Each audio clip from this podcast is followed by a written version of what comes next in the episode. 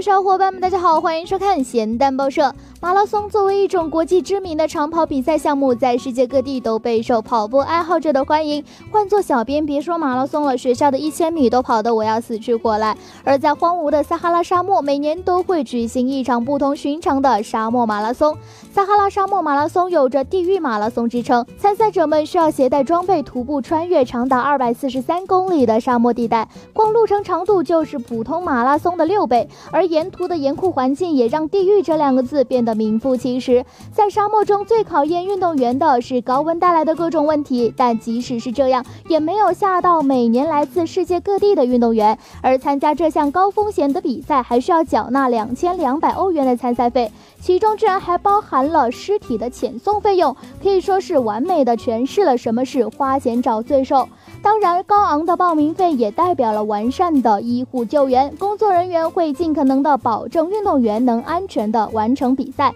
看到这里，小编表示，有钱人的世界我不懂，但是运动员们这种无畏的精神值得我们学习。但想要尝试马拉松，还是先把一千米测试跑及格了再说吧。好吧，希望地球人不断的作妖，让我们继续吐槽世界如此枯燥，新闻也是要情调，还不点关注，你是在等什么呢？